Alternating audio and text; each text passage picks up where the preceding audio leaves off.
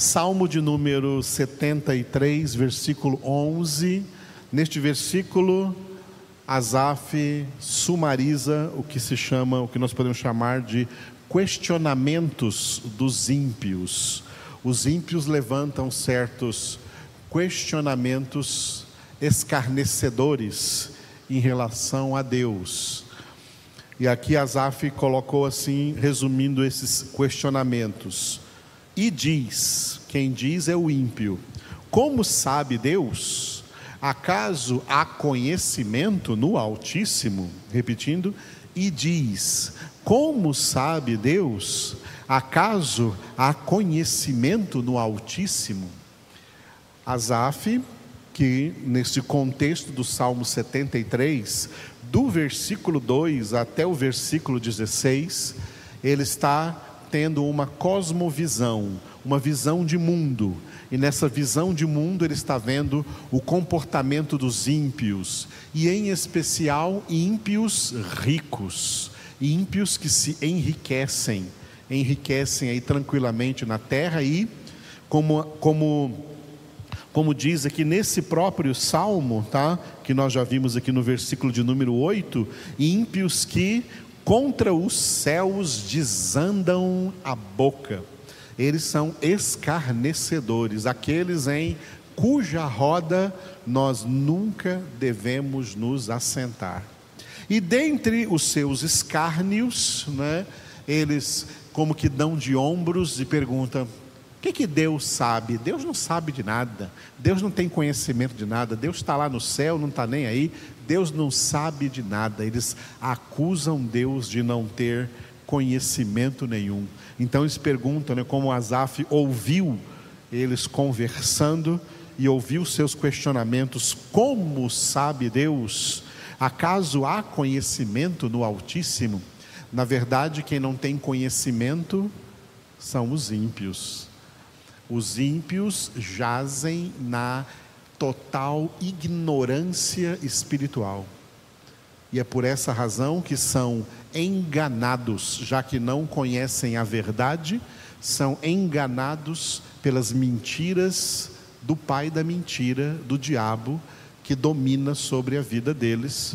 E foi por isso que o apóstolo João escreveu em 1 João 5,19: Sabemos que somos de Deus mas o mundo inteiro jaz no maligno.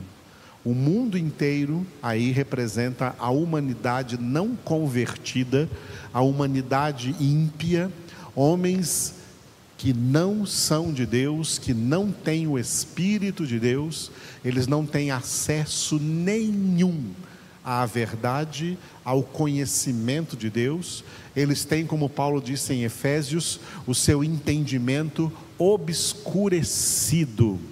E como Paulo disse também em 2 Coríntios, usando letra minúscula na palavra Deus, que não se refere ao Deus verdadeiro, Paulo diz que o Deus deste século, Deus com letra minúscula, o Deus deste século, do presente século, Deus deste mundo é Satanás, que cegou-lhes o entendimento eles não têm entendimento nenhum sobre Deus, sobre quem é Deus, sobre o agir de Deus, sobre a palavra de Deus, e o que eles fazem é desdenhar de Deus com a sua boca, escarnecer de Deus e escarnecer contra o conhecimento de Deus.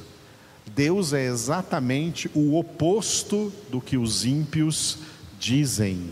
Deus é profundidade de conhecimento, como Paulo escreveu em Romanos, capítulo 11, versículo 33, e que eu usei aqui como referência. Ó profundidade da riqueza, tanto da sabedoria como do conhecimento de Deus. Quão insondáveis são os seus juízos e quão inescrutáveis os seus caminhos. Repetindo, ó profundidade da riqueza, tanto da sabedoria como do conhecimento de Deus. Quão insondáveis são os seus juízos e quão inescrutáveis os seus caminhos. Aleluia. Primeiro, Paulo usa a expressão profundidade. Tudo isso aqui refere-se ao conhecimento de Deus, né? Ao contrário do que os ímpios dizem, né? Como sabe Deus? Há acaso conhecimento no Altíssimo? O conhecimento de Deus é insondável e inescrutavelmente profundo. É um conhecimento de tal profundidade que nunca ninguém vai atingir essa profundidade. O que os salvos farão na glória é passar toda a eternidade mergulhando na profundidade do conhecimento de Deus.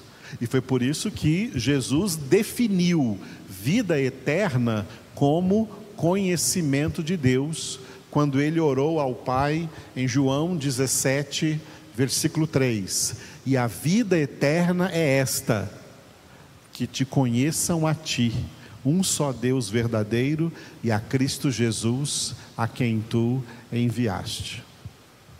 O conhecimento de Deus é eterno. Lá no céu, na casa do Pai, os filhos de Deus vão conhecê-lo por toda a eternidade, só que esse conhecimento nunca terá fim, porque é uma profundidade de conhecimento, uma profundidade ilimitada, uma profundidade infinita, não tem fim. Quanto mais profundo for o conhecimento, ele será mais profundo ainda e nunca chegará lá na glória um dia em que Deus vai dizer para nós assim: olha, vocês já conheceram tudo, hoje vocês vão conhecer a última coisa. Isso nunca vai existir na glória, porque se existisse, Deus não seria Deus. Deus é conhecimento eterno, ilimitado, profundo e infinito infinito, conhecimento sem fim. O que Deus fez conosco aqui na Bíblia Sagrada? O que, que Deus nos deu aqui na Bíblia Sagrada? A palavra de Deus. Deus nos deu aqui na Bíblia Sagrada um resumo introdutório de todo o conhecimento que Ele ainda vai nos revelar na glória. Isso é o que define o que é a Bíblia Sagrada. A Bíblia Sagrada, na qual nós, que somos de Deus, que amamos a Deus, e como diz no Salmo número 1, temos na Bíblia, temos na palavra de Deus o nosso prazer, e movidos, motivados por esse prazer, nós meditamos nela de dia e de noite, lemos com prazer até as genealogias que estão aqui, lemos cada versículo, desde o primeiro de Gênesis até o último de Apocalipse, com prazer. Nós fazemos isso porque nós entendemos que aqui, na Bíblia Sagrada, Deus deu para nós apenas um princípio de tudo quanto Ele ainda vai nos revelar quando nós estivermos na glória. Mas o que Ele já revelou aqui para nós, por ser palavra de Deus, viva e eficaz, verdade absoluta de Deus, o que Ele revelou para nós aqui na palavra, já é suficiente para nossa salvação, para nossa santificação. A Bíblia Sagrada, ela não é toda a revelação de Deus, longe disso. Onde que 66 livros é, diriam, trariam toda a revelação de Deus? É impossível. A revelação de Deus não cabe em livros como o apóstolo João disse acerca das obras de Cristo, se livros pudessem ser escritos, o mundo inteiro não caberia de livros para escrever acerca de quem é Deus. Por isso, o próprio Deus deu uma sumarização, ele deu um resumo, ele deu apenas um, um, um teste, uma prova para nós provarmos um pouquinho, a Bíblia é apenas uma prova, um pouquinho do imenso maná celestial com o qual Deus vai alimentar somente os seus filhos lá na glória, lá na casa do Pai. O maná da grande revelação de Deus. Aqui na Bíblia, nos 66 livros da Bíblia, nos dois testamentos, os 39 livros do Antigo Testamento e os 27 livros do Novo Testamento, nós temos apenas uma introdução. É apenas a ponta do iceberg. Nós temos apenas uma pequena prova que Deus nos deu do maná celestial. E é palavra de Deus que já nos enche de prazer, como é maravilhoso para quem é de Deus meditar dia e noite na Sua palavra. Não existe nada melhor no mundo. Pelo contrário, quem experimenta Deus aqui na palavra, não vê mais graça alguma em nada que exista no mundo. E como são paupérrimos os homens que encontram suas alegrias nas coisas da terra, nos prazeres da terra, nas diversões da terra e não têm seu prazer na palavra do Senhor. Quão vazios são esses homens, quão infelizes são estes homens, porque não têm Deus dentro do coração deles. Aqueles que têm Deus dentro de si, amam a palavra, se alimentam de Deus, se nutrem espiritualmente dessa palavra, gozam do prazer que essa palavra, que a meditação na palavra traz, e entendem que isso é apenas um prelúdio, uma introdução muito pequena do que Deus ainda tem a nos revelar na glória porque a revelação de Deus é algo de imensa profundidade. E que Paulo chama nesse versículo de Romanos 11, 33 de ó profundidade da riqueza. Riqueza, riqueza incomparável. A sabedoria de Deus, o conhecimento de Deus é riqueza incomparável. Deus é rico em conhecimento, Deus é riquíssimo em conhecimento e em sabedoria.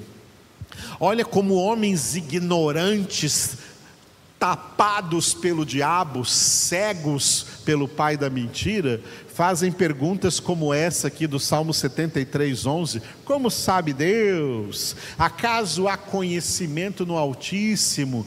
Que gente ignorante, gente nas trevas, gente escrava de Satanás. Não entendem nada, não entendem, não percebem que o conhecimento de Deus, a sabedoria de Deus, é a grande riqueza de Deus. E com essa riqueza, Deus quer enriquecer as almas dos seus filhos. A verdadeira riqueza de Deus para nós é o seu conhecimento, transmitido na Sua palavra, palavra que é o seu próprio Filho Jesus. A palavra riqueza aqui que Paulo escreveu na língua grega, nós traduzimos em português para riqueza, e Paulo escreveu na língua grega, na língua grega é a palavra plutos, e essa palavra plutos significa, representa um grande tesouro transbordante de incomparáveis e inigualáveis riquezas a riqueza de Deus. Deus nos deu para nossa salvação o que ele tinha de mais caro, de mais rico. Deus abriu o tesouro da sua riqueza personalizada em Cristo Jesus, o seu Filho, e deu Jesus para nós. Amados, Deus não nos deu Jesus apenas para nos dar uma salvação que nós não merecemos e nunca mereceremos. Deus nos deu Jesus também com o propósito de nos enriquecer com a sua sabedoria, nos enriquecer com o seu conhecimento. Como falta sabedoria nos homens, como falta conhecimento nas pessoas. E o mais impressionante é como falta conhecimento de Deus naquelas próprias pessoas que se dizem crentes, se dizem cristãs, se dizem povo de Deus, se dizem evangélicas. E é por isso que o próprio Deus já disse, ainda no Antigo Testamento, em Oséias capítulo 4, versículo 6, falando não de outros povos, mas falando do seu próprio povo: o meu povo está sendo destruído por falta de conhecimento. E Deus faz uma denúncia que no Antigo Testamento os sacerdotes que deveriam ensinar o conhecimento de Deus ao povo rejeitaram o conhecimento. Hoje são pastores, pastores evangélicos que deveriam trazer todo o conhecimento de Deus revelado na Escritura ao povo, esses pastores rejeitam o conhecimento de Deus para transmitir e pregar às pessoas aquilo que Pedro chamou em 2 Pedro capítulo 2 de palavras fictícias, palavras ilusórias, palavras fantasiosas, palavras que não são de acordo com a verdade, mas que servem para o intuito ganancioso de fazer comércio dos das ovelhas dos crentes do rebanho de Deus. Estes homens já têm a sua condenação decretada, está escrito, está escrito na palavra de Deus. Nós fomos constituídos pastores, o ministério pastoral representa levar às ovelhas de Deus o conhecimento de Deus revelado a nós aqui na palavra de Deus enriquecer as almas, enriquecer os crentes com o conhecimento de Deus, com essa profundidade da riqueza, tanto da sabedoria como do conhecimento de Deus. Aleluia. Vamos então louvar ao Senhor pela profundidade do seu conhecimento que Ele quer, é seu propósito, revelar esse conhecimento a cada um dos seus filhos. Obrigado, ó Pai, Santo, Eterno e Todo-Poderoso, pela grandiosa obra do Senhor a nosso favor, a obra da nossa salvação em Cristo Jesus. Te louvamos porque através dessa obra, Senhor, tu tens estabelecido vários propósitos, e um desses propósitos é que nós, Senhor, recebamos desta riqueza, dessa profundidade de riqueza, tanto da tua sabedoria quanto do teu conhecimento. E nós queremos cada dia mais, Senhor, crescer na tua graça e crescer no teu conhecimento.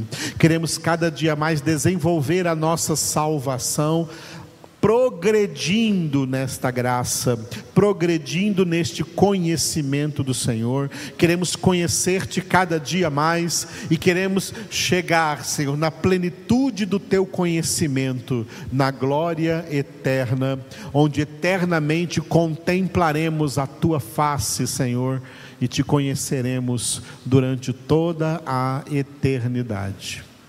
Tu és maravilhoso, ó Deus. Eu coloco na tua presença a vida do Ander, que hoje faz aniversário. Abençoa o Senhor que ele cresça na graça e no conhecimento do Senhor a cada dia. Também a Pamela, sua esposa, seus filhos, o Ibrahim e a Johanna. Te louvamos pela vida dessas crianças, ó Deus pelo Ibrahim que nos mandou uma mensagem hoje, orando ao Senhor, segundo a palavra de Deus. Abençoa, Senhor, que o Ibrahim cresça sempre na tua graça e no teu amor, Senhor. Que o Ander seja, Senhor, um homem realizado, porque tem uma esposa que pertence ao Senhor e filhos que amam o Senhor, que a família deles sirva o Senhor sempre. Abençoa também o Byron lá em Brasília, Senhor, a ele a Valesca, a Alícia, derrama sobre eles, ó Deus, a tua bênção, que o Byron continue buscando a tua face, crescendo na graça, no conhecimento, no amor do Senhor, preenche o coração deles, Senhor, não deixe que nada o separe, o afaste de ti, a cada dia mais aproxima-o mais do Senhor.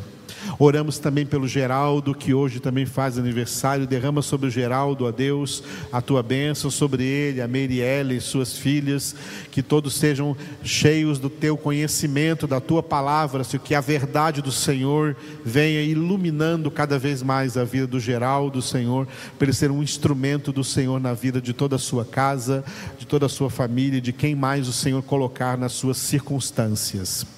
E te louvamos também, Senhor, por mais um ano de casamento do Fabinho e da Nel, da Nel Belaine, do Fábio, derrama sobre eles e sobre o seu filhinho Josué Felipe as tuas bênçãos, encha-os, Senhor, lá onde eles estão, ah, Senhor, com a tua presença, com o teu Espírito Santo, ilumina-os, ó Deus, e que eles continuem sendo sempre fiéis à tua verdade, à tua palavra e crescendo no amor do Senhor. Entregamos cada um deles em tua presença. E Senhor, nós oramos pelo nosso irmão Wilson, que tu estás vendo agora dentro daquela UTI, naquele hospital em Brasília. Colocamos a vida do Wilson, Senhor, plenamente agora na tua presença. Oramos por ele para que ele seja, Senhor, curado. Coloca, Senhor, a tua mão poderosa e opera nele, Pai, agora, em nome de Jesus, no poder das chagas, das pisaduras do Senhor. Cura, Senhor, o irmão Wilson naquele momento. Nós pedimos pela restauração dele e que ele possa ser levantado daquele leito para dar testemunho do Senhor ainda, porque ele é um homem do Senhor tua testemunha. Abençoa sua esposa Marlene, fortalece o coração dela nesse momento, enche ela com teu Espírito Santo, Senhor, e que ela permaneça sempre em vigília na presença do Senhor, como esposa temente ao Senhor que agora intercede pelo seu marido. Entregamos esse casal na tua presença e oramos por todos os enfermos para que sejam curados, ó Deus, restaurados no corpo, na alma e no espírito. E te damos graças, ó Deus, porque tu és poderoso para fazer infinitamente mais do que tudo o que pedimos ou pensamos, conforme o teu poder que opera em nós e através de nós, em nome de Jesus. Amém.